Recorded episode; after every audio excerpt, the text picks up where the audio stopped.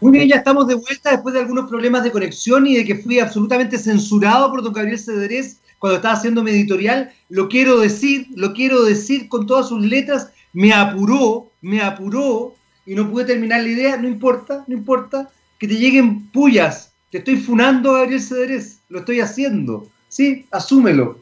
Eh, no sé si esto fue culpa del señor Budinich, a quien admiro, respeto y algo de cariño le tengo pero si el señor Budich presionó, porque estaba hablando de la educación sexual integral de niños, niñas y adolescentes, en una actitud absolutamente represora, lo vamos a preguntar a continuación. Don Daniel Budich, feliz cumpleaños. El muy está de cumpleaños, estamos muy contentos de tenerte acá nuevamente. Muchas gracias, Jaime. Muy contento de estar aquí. Yo antes nada quiero hacer una fe rara. Yo no apuré a nadie, no hice nada por nadie. El señor Gabriel actuó independientemente yo no censuro, de hecho los museos no censuran, don, don Jaime, así que yo estoy bien aquí, pero sí muy contento por haber, em, ayer, 15 de octubre, eh, se cumplieron cinco años de aniversario del museo, es una fecha importante nosotros en cinco años que hemos realizado dos exhibiciones, más de 30 exhibiciones temporales, talleres, actividades, conocer gente, generar comunidad, en una comunidad muy activa, muy entretenida, que nos apoya harto en línea, eh, conocer gente, nuestros aliados aquí en TX Radio, tú como gran que nos mandaste unos saludos muy cariñosos por Instagram, te lo agradecemos, un abrazo gigantesco, parte muy, pero bien contento, eh. ha sido un momento de recordar los inicios, yo, yo junto a, Francisco Viris, que es el, ex director del museo, y Carolina Brown, que fue la primera eh, jefa audiovisual de museo, nosotros partimos en el 2012 el proyecto. Y, y, para mí ha sido un momento de recordar atrás de lo que fueron los primeros trazos, el dibujar en el papel, el imaginarse este museo lo suficientemente loco en ese minuto y verlo hoy día, ver lo que hay tanta gente que agradece, ver las fotos de los colegios que pasaron, la gente que aprendió, niños que venían a estudiar con cuadernos. Ha sido todo un proceso muy entretenido, muy gratificante, de hecho. Así que vamos a estar celebrando dos semanas en línea, porque no podemos hacer un evento grande, así que vamos a tirarlo en línea hasta el 31 de octubre, vamos a estar celebrando eh, lo que son cinco años de un museo muy, muy entretenido.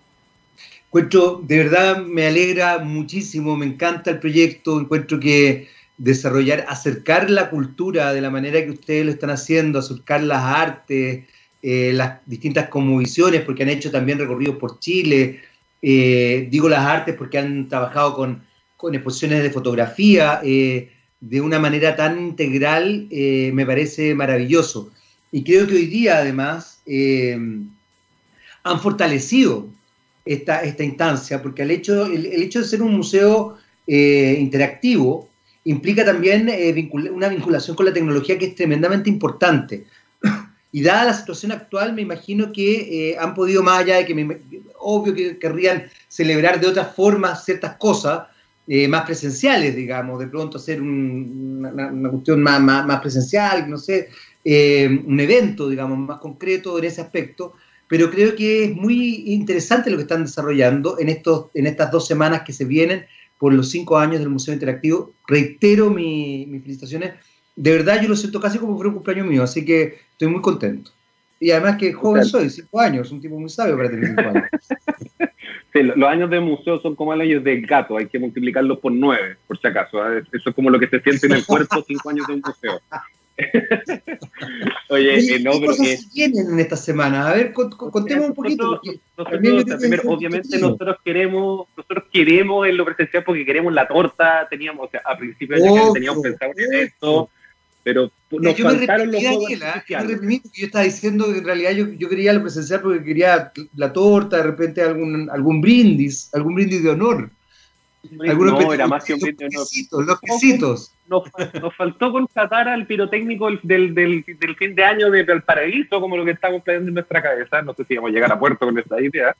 Pero, pero después dijimos en línea, en línea, ¿qué vamos a hacer? Bueno, eh, lo que se viene es un, es un acto de memoria. Ya, ya, ya hay varios saludos. Hemos recibido muchos saludos de mucha gente que nos han enviado.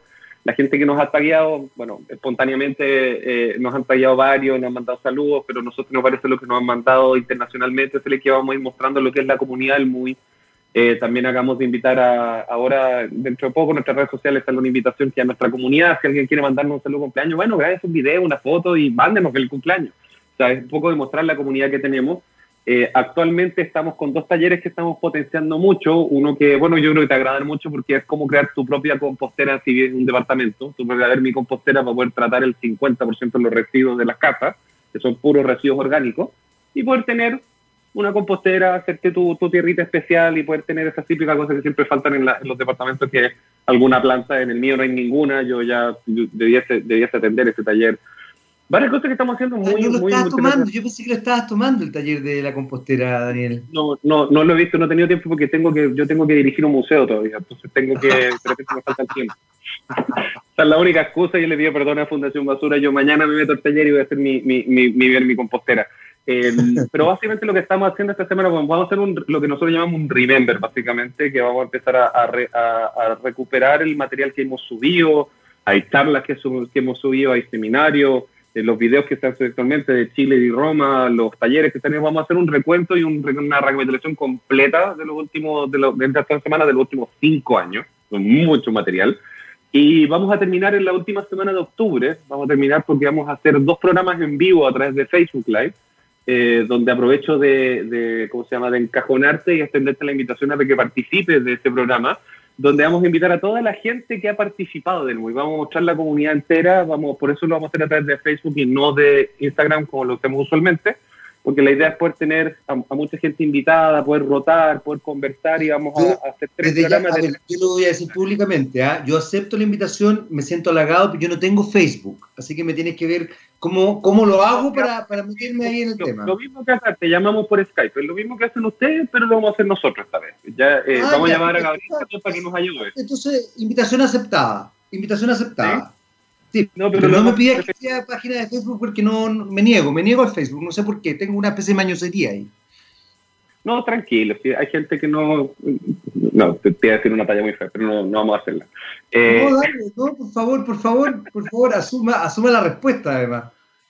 Hay, un tema, hay un tema etario con Facebook que yo creo que es la resiliencia. Exactamente, eh, la gente que sigue Facebook es gente mayor. Y ya te dije, yo tengo cinco años. Pero lo que vamos a hacer son dos años de celebración de recordando lo que este museo y también tratando de, eh, de conocer, o sea, que la comunidad se muestra a sí misma. Nosotros tenemos muchos seguidores, nos dimos cuenta durante nuestro mundo, nuestra, durante pandemia, la actividad de de levantar nuestro contenido en línea, que tenemos una, una, comunidad muy activa, que es muy deseosa de nuestro contenido y que no solamente eso, sino que interactúan entre ellos. Tuvimos, tuviste en el primer vivo que hicimos, los comentarios, la cantidad de textos que había. Es, es muy entretenida esta comunidad, porque le, gusta mucho esa, idea de, de tecnología, de, del buen uso de las cosas, preguntan cosas muy interesantes. Tenemos un fan que es José Ignacio, que siempre se conecta y manda saludos el primero. Yo no, no caso ni estar dos segundos conectado, ya está conectado mandando saludos es muy, muy, muy interesante nuestra comunidad. Entonces vamos a celebrar durante dos semanas lo que es el contenido y celebrar nuestra propia comunidad. Eh, la próxima semana vamos a lanzar un concurso, que no puedo decir todavía qué es, eh, porque vamos, estamos todavía definiendo las pequeñas bases, pero eso es, es celebrar lo que hemos hecho. Son cinco años de un museo muy, muy extraño. Yo todavía no, todavía no, no creo haber construido este museo, todavía no me la compro, o sea, yo entro y me sorprendo, es muy entretenido construirlo, estamos de menos mucho lo que el tema, sabemos que hay, que cuidarse, estamos preparando todos los protocolos, nosotros abrimos en fase 4, atención con un aforo reducido, estamos todavía preparando todos los protocolos y el cuidado para que gente pueda venir, vamos a bajar de, de 15 personas el recorrido ligado a 5 personas por turno por un tema de los protocolos de distanciamiento social, hay juegos que no se van a poder jugar, estamos tratando de modificar la muestra para que pueda hacerse con todos, porque estamos de menos que la gente viva esta experiencia, porque en línea es una cosa muy entretenida y una dimensión que, que, hemos, que inclusive la pandemia ha sido algo que ha golpeado el mundo terriblemente, pero nosotros nos dio el espacio de poder eh, crear esta dimensión en línea del museo. Eh, recién hace poco, por ejemplo, eh, terminamos el desafío del desafío de la semana I con la Universidad del Desarrollo, a quien le mandamos un saludo gigantesco de alumnos efectivamente nos ayudaron a desarrollar el desafío de cómo elevar una muestra del museo al mundo en línea. Y nos llegaron propuestas muy entretenidas que algunas las vamos a hacer y si las podemos hacer significa que ahora las mismas exposiciones que tú ves van a vivir en línea con otra mecánica, pero vamos a tratar de trasladar la experiencia. Entonces, la, dimensión en línea ha tomado mucha potencia para nosotros y lo agradecemos y no había sido posible sin esta comunidad y toda la gente que trabaja detrás del museo. Entonces, estamos celebrando eso. En este minuto estamos en un momento muy contento, muy felices, eh, recordando. recordando mucho toda la gente que ha trabajado. Eh, ayer estábamos contando con, con la agencia de comunicaciones cuánta gente han trabajado entre animadores, tramoyas, constructores, técnicos, instaladores. Y entre Roma y Chile son más de 150 personas que han trabajado en, esto. Así que lo único que estamos haciendo es celebrar y esperar que podamos abrir con cuidado y poder seguir atendiendo de la misma manera a la gente y entregándole eso, pues, acercar la cultura y la historia a, la gente de una manera mucho más entretenida y simpática. Yo fíjate que quiero, es que esto que, acabas de decir quiero destacarlo porque en general, eh, lamentablemente, en ciertas instancias han establecido la idea de que la cultura, la historia, el conocimiento es aburrido. Y creo que el MUI eh, ha demostrado todo lo contrario. El MUI es una plataforma que demuestra que a partir de, del juego, de la entretención, de dinámicas lúdicas, eh, se, puede consolidar el aprendizaje. Eh, y eso es muy, muy bonito. Yo y, recuerdo incluso la primera vez que nos conocimos, Daniel, que fuiste con Francisco, de hecho, a la radio. Eh, y yo, les decía a ustedes dos que a mí me gustaban igual los museos tradicionales. Pero claro, yo, yo creo que desde cierto punto de vista soy un gallo medio friqueado en ese aspecto. Pero es maravilloso cuando uno se recordé una exposición que creo que se hizo en el Centro Cultural La Moneda, donde tú te metías en los cuadros de Van Gogh no recuerdo si fue ahí o en otro lado, que es un poco lo que ustedes hacen también. Eh, que en definitiva es, es, vivir la experiencia creativa y es darse cuenta, y hoy día ha tomado tanta fuerza eso, Daniel, eh, darse cuenta que en realidad la cultura es fundamental, que hemos logrado superar mucho la pandemia eh, gracias a la cultura, gracias a las artes, gracias a la literatura, eh, al cine, a las series, y todo eso es cultura, a la historia, al investigar, tú mencionabas este fanático que se mete a cada rato, bueno, probablemente él desde, desde su experiencia, desde su historia, desde su mundo, ve en esto la posibilidad de adentrarse en ciertos conocimientos, entonces es muy bonito lo que ustedes están haciendo, entonces yo creo que es, maravilloso. Por favor, estás ahí como con la palabra en la boca. Es que te, interrumpí, parece. No, te iba a decir que efectivamente para nosotros eh, el, uso de la tecnología, hay mucha gente cuando, cuando, cuando escucha la palabra museo tecnológico, generalmente se, se, imagina un museo de tecnología donde poco menos le vamos a decir, este fue el primer computador que se creó en 1981. No, nosotros ocupamos la tecnología como una herramienta, pero la experiencia, eso que acabas de decir, para, para decir, eso es lo fundamental, porque nosotros partimos desde el principio, desde nuestra misión que es que nosotros creemos que es el alumno, el visitante, el turista, que es el participante y el ejecutor de su propia experiencia educativa. Ese, es como nuestro Entonces, hay que, hay que lograr, el, MUI ha logrado tener un público diferido desde los 9 hasta los 65 años, donde, ok, no todos juegan los mismos juegos, no todos les gustan las mismas, las mismas perillas, pero logramos apuntar al punto donde como tú eres el partícipe de tu propia experiencia museográfica, por así decirlo, y por ende educativa o, culturizadora, eh, tratamos de apelar a tus gustos, tratamos de apelar y tratamos de apelar a un, a un gusto en común, a un interés. A nadie, nadie, nadie en la historia de la vida no se va a quedar pegado cuando ve una proyección curva de 14 metros por 3 metros de alto. Por último, te quedas viendo 10 segundos o 3 segundos para saber si te gusta o no y te va, pero es que es, de guau, con, con eso enganchamos. Pero generalmente el MUI trabaja en esta línea de tú eres el propio constructor de tu experiencia y muchas veces nos hemos dado cuenta de que hay muchos profesores que se sorprenden cuando vienen al museo cuando ellos ven que lo único que necesitaban era como empujar un poco al niño y retirarse y como verlo jugar, ¿no? Como, y después aprendían. Nosotros hemos tenido, eh, en Roma teníamos más de esto, porque Chile es como, es, es, tan grande la temática de Chile que a veces sucede muy poco, pero en Roma nosotros teníamos cursos completos que después de venir la visita al colegio venían el fin de semana con grupos de amigos a estudiar por la prueba de historia.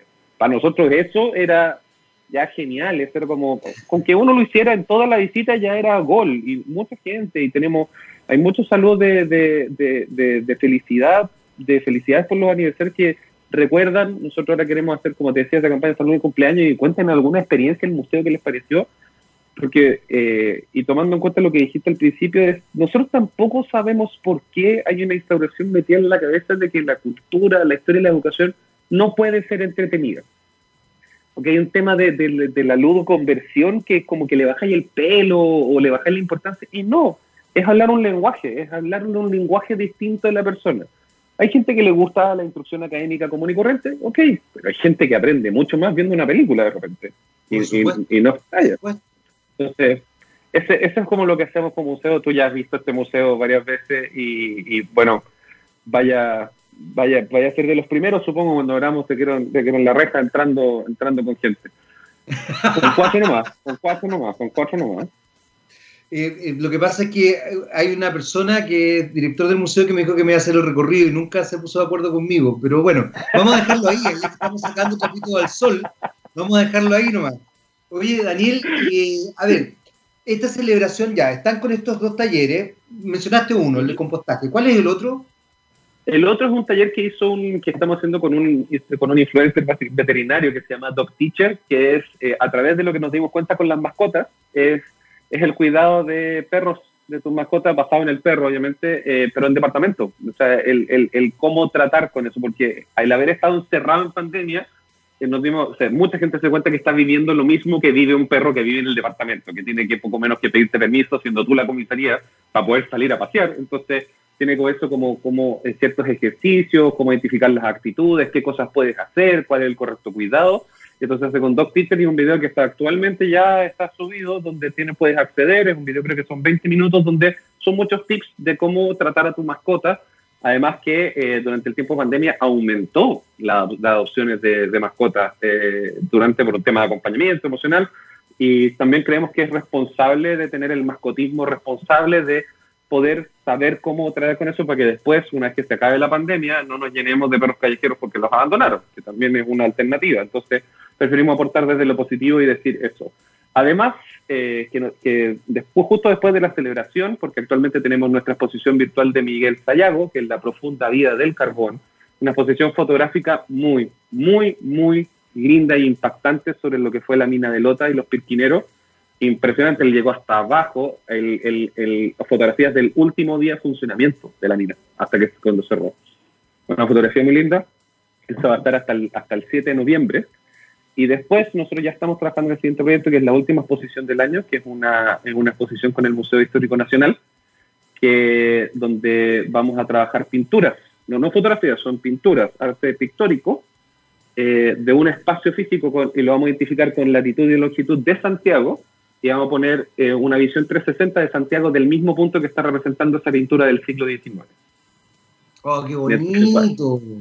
Entonces vaya a poder, no, no es solamente el mapa, sino que vaya a poder ver en, en, en, utilizando el mismo software que ocupó Google Maps del, eh, para poder el 360, el mismo punto que está pintando esa, el mismo punto de vista, para que tú puedas ver la diferencia entre el siglo XIX y la ciudad, algo que estuvo representado por su belleza, como está hoy día. ¿Está bien? ¿Está mal? ¿Te gusta? ¿No te gusta? ¿Crees que está abandonado? ¿No? Un poco generar esa reflexión con respecto a la ciudad de Santiago. Es que fíjate que me, nuevamente, otro, otro por otro más para el, para el muy, porque bueno, me, me gusta el muy en realidad, soy bien fanático, entonces pierdo quizás un poquito de, objetividad, pero no, no creo que pierda ninguna objetividad porque efectivamente es una muy buena iniciativa. Soy absolutamente objetivo, una muy buena iniciativa. No, fíjate que, eh, porque de alguna forma, a partir de esto que estás contando, eh, también se establece una dinámica reflexiva, que eso también creo que es importante destacarlo. A veces eh, las personas creen que eh, ciertas instancias no, permiten el desarrollo del juicio crítico, que yo creo que hoy día es algo que está muy, muy latente, quizás no se conoce tanto, pero no se conoce tanto como concepto, pero que es muy latente que exista, que, se piense en el fondo, que, que, tiene que ver con el análisis, con la reflexión, etcétera, etcétera. Cuando se hacen trabajos como esto, lo que tú acabas de mencionar, me gusta, no me gusta, eh, realmente tenemos una vinculación con nuestra historia, respetamos el patrimonio, el patrimonio urbano eh, de manera clara, eh, hemos constituido una calidad de vida acorde a los distintos barrios, porque eso también es muy importante. De pronto ciertos barrios se ven muy bonitos, pero porque justamente, qué sé yo, de pronto el municipio tiene más dinero o, o, se fue a vivir justo en ese barrio gente con, gente con mayor poder adquisitivo pero otros barrios que son preciosos, estoy pensando por ejemplo el barrio La Chimba, eh, para el sector de Recoleta, que es bellísimo, bellísimo, eh, es un barrio que está, que estaba, yo hace mucho tiempo que no voy, en realidad no sé tanto tiempo, pero por lo menos unos un par de años, eh, que estaba absolutamente desprotegido. Y recuerdo por qué lo conocía, porque una querida amiga mía que es escultora vive ahí, su casa es bellísima y ella no se atrevía a arreglar la casa porque por un lado, arreglar la casa por fuera, porque por un lado podía ser peligroso, cáchate lo complejo, podía ser peligroso, y por otro lado, evidentemente se establecía una situación rara respecto al resto del barrio. Se desvinculaba con el resto. Entonces tú ahí decís, aquí hay algo importante. Entonces lo que tú estás diciendo es, es sustancial, porque es tomar conciencia tomar conciencia del patrimonio histórico, tomar conciencia de, la importancia urbana, tomar conciencia incluso de que la calidad de vida tiene que ver con lo estético también, tiene que ver con, estar en un lugar bonito, tiene que ver con cuidar los entornos. Entonces es, muy, interesante. Para nosotros es muy importante eso, pero yo creo que también hay una percepción de que no se hace o de repente la gente necesita un empujón para que la gente se dé cuenta que muchas de las exposiciones y muchas de las cosas que se hacen no solamente a nivel del MUBIO de la Corporación Cultural de las Condes, sino que a nivel de todos los museos, tratan de empujarte a hacer. Por ejemplo, otro dato, eh, actualmente está, y hasta finales de diciembre, está la exposición fotográfica en línea de Martín Gusinde sobre los Fernandos, los Yaganes y Logona, que no existen, se, acabaron, se acabaron. Y esas mismas fotografías te invitan a la reflexión de que efectivamente hace mucho tiempo hubo un horripilante genocidio a través de pueblos indígenas en el sur de Chile. O sea, no tenemos que ir a Alemania para hablar de genocidio, sino que sucedió acá, o sea, son a 10 horas manejando. Entonces, em, o por ejemplo lo que fue la SAL con José Luis Ricetti, de, ¿cómo se llama?, de hablar donde empezamos hablando de lo bonito que sean estos salares, etcétera, a girar a fotografías donde tú ves la precariedad de gente, de trabajadores de la SAL, donde ellos vivos son un patrimonio tangible e intangible. Y hay, una pérdida, o sea, por favor, vayan a comprarle sal. O sea, toda la gente que pinchilemos, de 10 a una hora, cómprele sal y devuélvase. Y regale sal rosada natural que hace más de 10 años dijeron que era malo y hoy día es lo mejor del planeta. Y resulta que tenemos los salarios artesanales. Lo mismo con Sayago, con la precariedad de lo que fueran los mineros de Dota, con los pirquineros de Caucahuel, creo que, que, están en, en, la costa. La, la, la, idea de generar esa, esa es ahora, es súper difícil en, la sociedad tan eh, polarizada, ni siquiera decir bipolarizada, porque ya hay como 18.000 frentes hoy día, no, es, no es una confrontación, pero es invitarte a una reflexión mucho más simple desde, desde tú, no, no desde el egoísmo, sino que, ¿qué consideras tú? Es que a mí me dijeron que es bueno. No, no, ¿qué consideras tú? Si tú consideras que es bueno, ok, es válido. Es súper válido que tú consideres que es bueno algo que te invita a la reflexión, pero que nazca de ti, no que nazca de un eh, de una, no voy a decir de un adoctrinamiento, pero de algo que te dijeron, que no entendiste, profundiza, la reflexión invita a eso. Creemos nosotros acá en el MUI, y yo creo que todos los museos creen que a portas de tomar una de las decisiones más importantes de este país, más importantes de los últimos 40 años, lo que más necesitamos son situaciones que nos inviten a la reflexión, a, poder analizar el análisis crítico, que se dice que uno lo tira como el vuelo, como, un, como una especie de comodín eh, verbal, pero es muy importante. Y el análisis crítico es propio. Y en ese sentido, por eso nosotros decimos, tú eres el propio agente de tu experiencia, porque es propia. Dos personas entran al MUI y dos personas pueden tener al mismo tiempo una experiencia completamente distinta. Y las dos son absolutamente válidas, porque son personales. Y aquí estamos hablando de lo personal. Entonces, eh, lo mismo lo que, lo que fue el documental del viejo del poncho de, de Zulet, que no sé si lo viste, que está en, en, el canal de la Corporación Cultural de las Condes, en, el canal de YouTube, que está, no sé si todavía está, pero muy bueno. Está hablando de una de las personas más sabias de este país, que si, todavía estuviéramos bajo el control de The Elders, él sería uno, o el presidente de los Elders, nuestro Gandalf, que yo le digo, pero también porque invita a esa reflexión, porque, eh, o cuando hablaba con Ignacio del Solaga del Huizó, cuando hablamos de las especies, la poca conexión con lo propio, la poca conexión con lo que es Chile, la poca conexión de lo que existe, de lo que hay. A mí me gustaría que, eh, con respecto a esta posición que queremos hacer con el Histórico Nacional, mucha gente nos escribe y decía, ni tenía idea que existe ese barrio. Porque, es, o sea, Santiago es demasiado grande y es válido, pero encontrar la belleza dentro de una ciudad, una megápolis como Santiago, bien, me gustaría poder hacer esta exposición más con regiones, o sea, no hacer tan, o sea, y poder eh, rehacer esto con otros lugares de Chile, porque a mí lo que más lo que más me ha enseñado la exposición de Chile y todas las exposiciones temporales que hemos realizado con Chile es desde lo propio, lo poco que conozco Chile, siendo que uno conoce harto, y lo poco que la gente reconoce, pero cuando lo conoce, cómo se maravilla y cómo dejamos de observar el resto del mundo y nos centramos a el ejemplo de la lagartija, eh, la iguana chilena, que nosotros pensamos que era un dragón de Komodo. La famosa iguana. La famosa iguana. Pero tiene que ver con eso, tiene que ver con eso. Nosotros en el muy, nosotros no, como te decía inicialmente en ese programa que fuimos con Francisco, nosotros no damos partido, no tomamos lado, no enseñamos ningún aspecto de la historia, sino que enseñamos los hechos y los aspectos de la historia y los valores de la historia las tiene que dar las personas, las tiene que dar la gente. Es súper válido lo que te pase, es distinto, pero por lo menos nosotros acá te enfocamos un poquito más fuerte a esa reflexión. Como, detente un rato y reflexiona. Si no quieres reflexionar, está bien, pasa de largo, pero eh, nuestro consumo de, de, las cosas en línea y los comentarios que hemos tenido han sido súper, súper gratificantes. Yo personalmente voy a hacer el mea culpa, yo pensaba que iba a ser mucho menos. Hoy día estamos aceleradísimos generando contenido porque la gente, lanzamos uno, no alcanzamos ni terminar de ver el video y ya nos piden más. Pero eso es maravilloso, yo encuentro que eso realmente es, maravilloso. Además, ¿sabes por qué, eh, Daniel? Porque de alguna forma, yo creo que hoy día eh, hay, estamos frente a un cambio muy radical en la forma de construir sociedad. Y, y, el muy, eh, de manera muy visionaria, logró adelantarse a ese cambio. Eh, y, no solamente es un cambio, eh, a ver, yo creo que el, tema es súper profundo, si se quiere, que es hasta filosófico, porque es un cambio de construir sociedad culturalmente, es, un cambio de paradigma, es un cambio de mirada, es un cambio de cómo yo entiendo la realidad, simbólicamente hablando, cómo la entiendo, cómo la decodifico. Entonces, desde ese punto de vista, me parece sustancial lo que ustedes están haciendo. Y el aporte que están desarrollando la cultura cuando hoy día nos enfrentamos, qué sé yo, los que hacemos clases, por ejemplo, nos enfrentamos a la dificultad de, eh, de entender o de desarrollarnos en el e-learning, eh, de pronto una instancia como esta es, sustancial, es, muy buena, es muy buena, o sea, permite abrir la mirada, permite incluso desarrollar el lenguaje. Fíjate que eh, hace poco me tocó participar en varias charlas en el Santiago Horror Film Festival, que tú estuviste viendo ahí, supe, muy bueno, muy bueno. Aplauso, aplauso y felicitaciones. Muchas gracias, muchas, muchas gracias.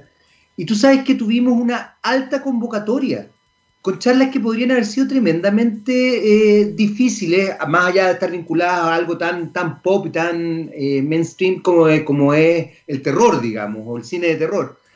Pero hablamos del simbolismo del vestuario en las películas de Hitchcock, hablamos del Doctor Mortis, hablamos de Lovecraft. Esta me gustó mucho, Doctor, Doctor Mortis, a mí, a mí me encanta Doctor Mortis, me encanta eso, me encanta, me encanta, me encanta. ¿Estás siguiendo la página? Está muy buena la página en todo caso, yo la sigo.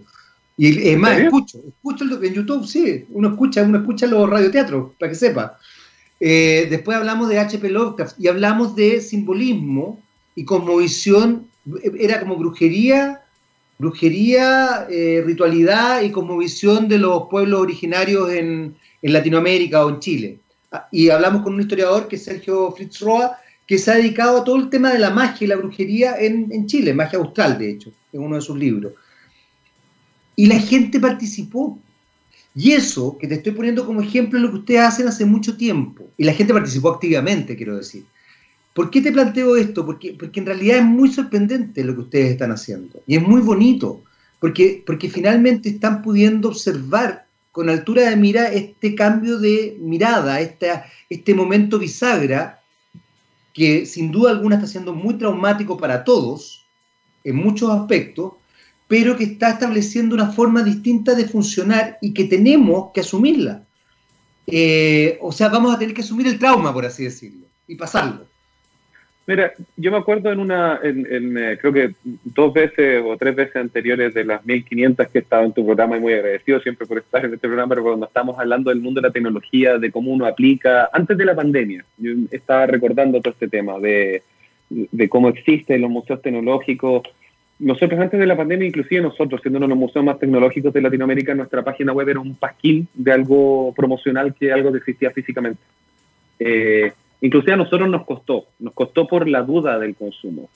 Porque, pero después, a medida que más, que más, que más estuvimos, eh, no, no en la primera línea web, pero más tratamos de hacer conciencia de cómo reacciona el mundo al consumo de cultura y historia y de todo lo que quieras a través, más hoy día estoy convencido de que, ah, la tecnología es el elemento democratizador, especialmente en Chile, con una penetración de Internet en los hogares de más del 92%, según la última encuesta en el 2019, independiente del vehículo, si es, si es Wi-Fi, si es 3G, si es motor, 92%, entre 87 y 92% de los hogares en Chile.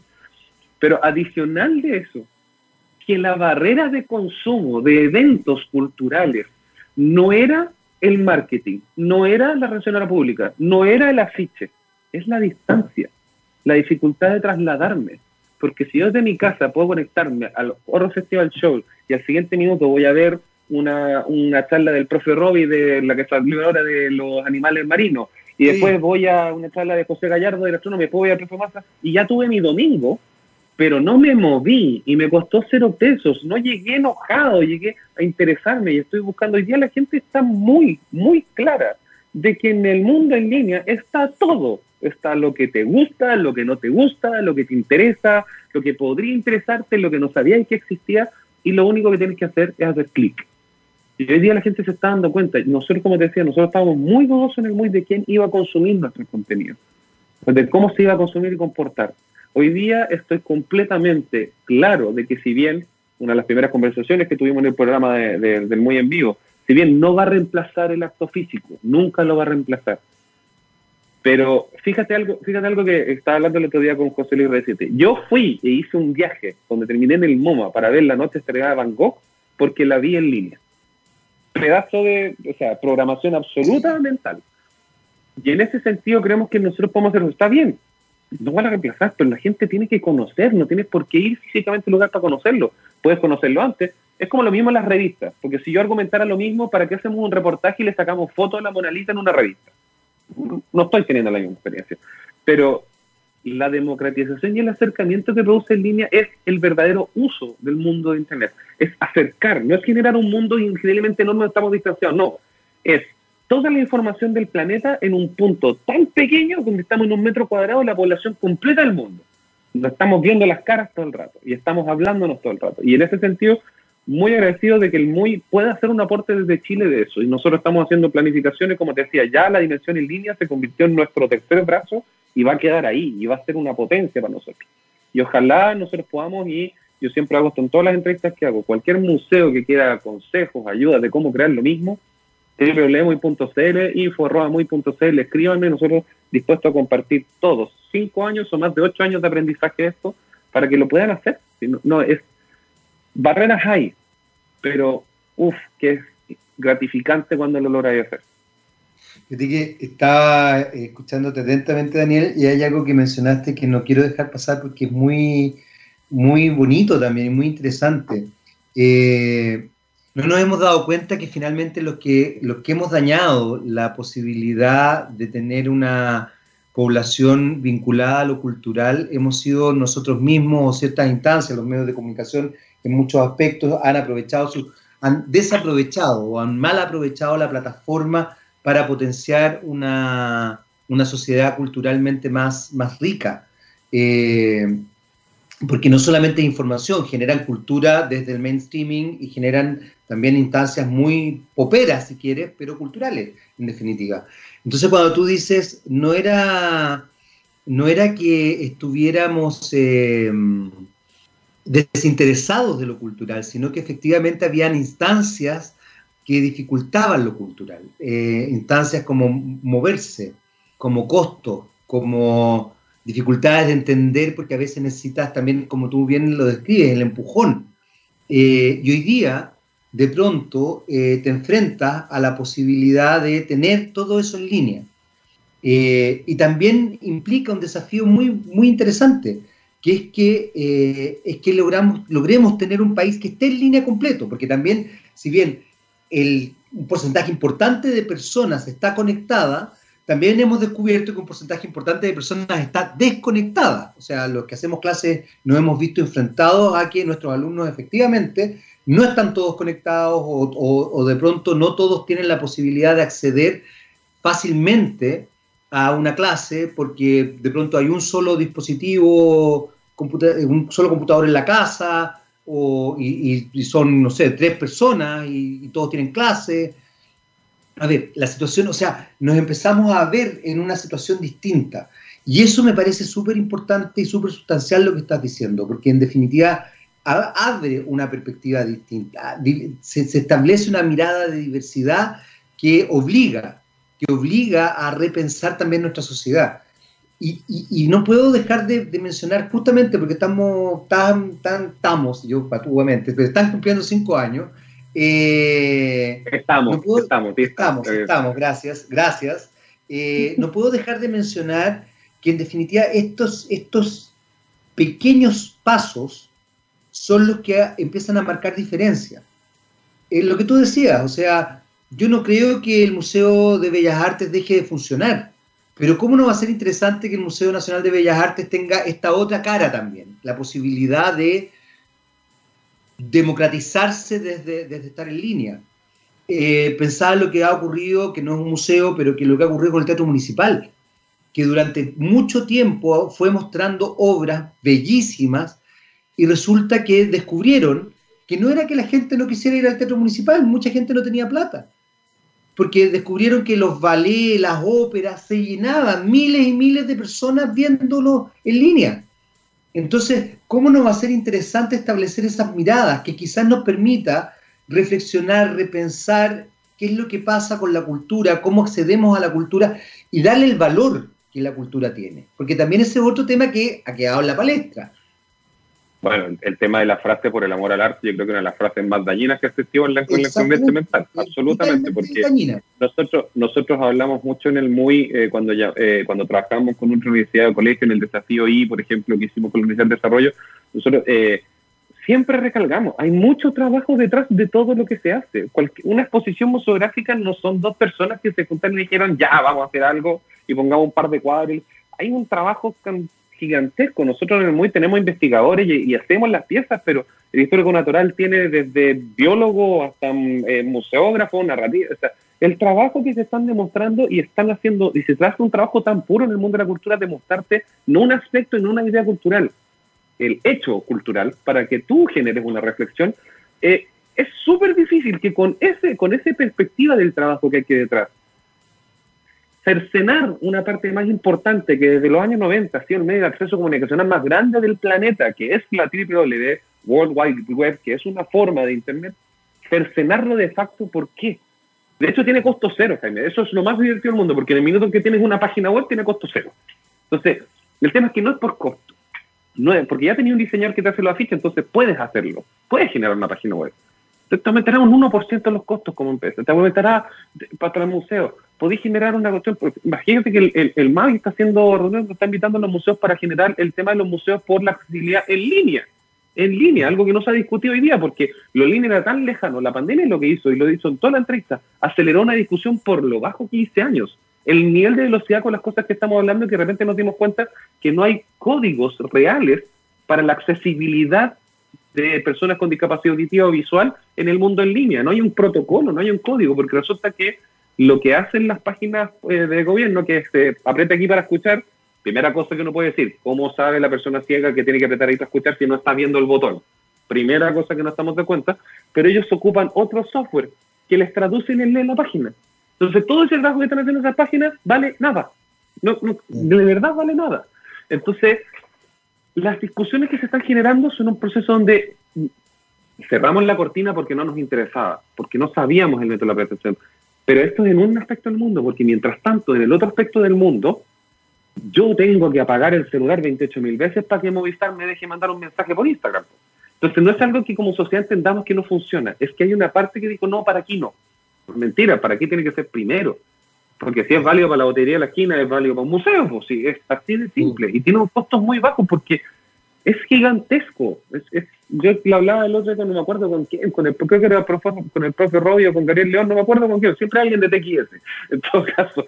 Pero es, el mundo en línea es enorme, pero es de este porte al mismo tiempo. Está al lado, porque es un clic, es una letra, es una tecla. Entonces, comprendamos que no fue el mundo, no fue el país que dijo, no, no consumamos en línea. Lo aceptamos para un lado y nadie vio que era posible, y me giré así como absolutamente, pero y nadie pensó que era posible para otra cosa. O sea, hoy día podría hacerlo todo en línea, Jaime, podríamos, o sea, hoy día el mismo gobierno, los gobiernos han dicho que puede sacar este, algo que era imposible antes, El certificado de nacimiento en línea con una clave única. ¡Pah! Listo, se acabó. No tengo que hacer con el registro civil, etcétera. O sea, ¿te imagináis hacer el mismo proceso de pedir tu copia del carnet y después ir a buscarla al registro nomás? No tener que hacer la fila, como o sea, avanzan las cosas. Entonces, tampoco seamos tan simplistas en el hecho de que eh, no estábamos eh, conectados en línea. Lo estábamos, pero para el consumo. Yo voy a decir así claramente, para el consumo, para comprarme un sándwich y una tele, feliz. Qué fantástico que compré una tele y me llegó a la casa. Pero resulta que ahora tengo las clases en mi casa, tengo, yo personalmente hago, tengo, hago ejercicios, personal trainer en mi casa atrás de Zoom, y es primera vez que hago tanto ejercicio durante un mes en mi vida. Eh, ¿Cómo se llama? Clases de yoga, psicólogo, psiquiatras en línea, telemedicina. Telemedicina. Hace un año hubo una discusión en el Senado, telemedicina. Entonces, es una herramienta súper potente que yo creo que hoy día el mundo entero, mundo entero, no solamente Chile, si no inventamos la rueda tampoco, nos estamos dando cuenta de la potencialidad abandonada que estaba en el mundo en línea. Donde hay más pioneros que nosotros. La Universidad de Phoenix, Arizona, una universidad más vilipendiada durante los últimos 20 años por ser clases en línea, que es lo que hicieron ahora, ahora son pioneros en el mundo en línea. Están más preparados que el resto. Claro, claro que sí. es, es un mundo muy entretenido que se viene, Jaime. Yo estoy muy convencido hoy día de eso. Oye, Daniel, se nos acabó el tiempo para variar. Mentira, mentira. Sí, claro, quedan dos minutos y ya se viene don Gabriel León, un rockstar, un verdadero rockstar. ¿Tú te has dado cuenta de la belleza de Gabriel León? Perdona que me quede en algo tan, tan, tan puro, tan, tan eh, superficial. Pero es que Gabriel León. Yo quiero preguntar por qué Gabriel, por qué Gabriel desde acá se está riendo cuando dijiste eso. Eso es lo primero que quiero preguntar, porque se está riendo mucho porque él, él, lo admira, él lo admira profundamente. Es una, no, es una sonrisa de placer, de pensar en Gabriel León. ¿Sabes por qué? Porque mira, yo quiero, esto es un pequeño homenaje aquí, ¿no? Que falleció hace, hace, hace poco tiempo en realidad, y a Mafalda en particular, porque eh, Gabriel León es como Miguelito, es un lindo reversible, es bello por dentro y por fuera, es nuestro rockstar, y viene a continuación, Daniel. Viene a continuación. Ahora. Grande los programas de él. Nosotros nos despedimos y llega don Gabriel León con Rockstar. Un verdadero rockstar hablando de cosas de rockstar. Oye, Daniel, eh, otro rockstar acá, don Daniel Budinich, eh, director del MUI, ah. eh, Museo Interactivo de las Condes. Muchas gracias, feliz cumpleaños nuevamente. Feliz cumpleaños tú también, en todo caso, ya que esté parte de esta celebración con nosotros. Feliz cumpleaños tú también. Muchas, muchas gracias. Nosotros nos vamos eh, y los dejamos con el bello Gabriel León y antes con la maravillosa Tori Amos y Sleeps with Butterflies. Duerme con Gran canción, ¿eh? Chao, chao, hasta el lunes. muchas gracias.